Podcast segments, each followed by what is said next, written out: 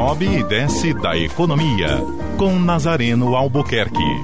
Oferecimento: Forte Imagem. Diagnóstico por imagem com qualidade. 3224-8903. Bom dia, Luiziana. Bom dia, ouvintes. A movimentação na União Europeia com relação a produtos brasileiros está ficando cada vez mais estranha. Essa movimentação dá sinais de que é muito mais política do que propriamente é, negociação comercial, da operação de nossos produtos, etc.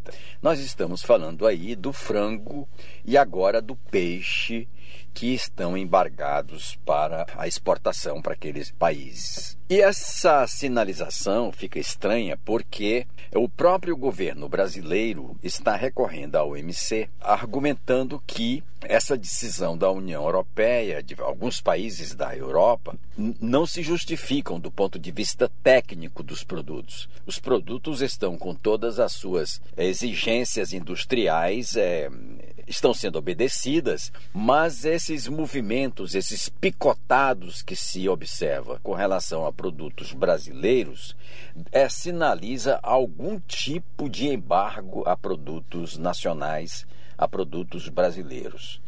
Isto já vem sendo observado não de agora, mas de algum tempo, e o aspecto parece ter a ver com a questão política brasileira, essa insegurança é, jurídica institucional. Então, é acompanhar os embargos de carne e de, de frango, perdão, e de é, Agora, de peixe, esses embargos representam pouco na nossa pauta de exportações, vamos lá, um bilhão de reais, mas tem a, aquele significado político. É, são conquistas nacionais de exportação, são produtos industrializados, é, são produtos que cumprem uma cadeia produtiva muito importante é, do agronegócio também.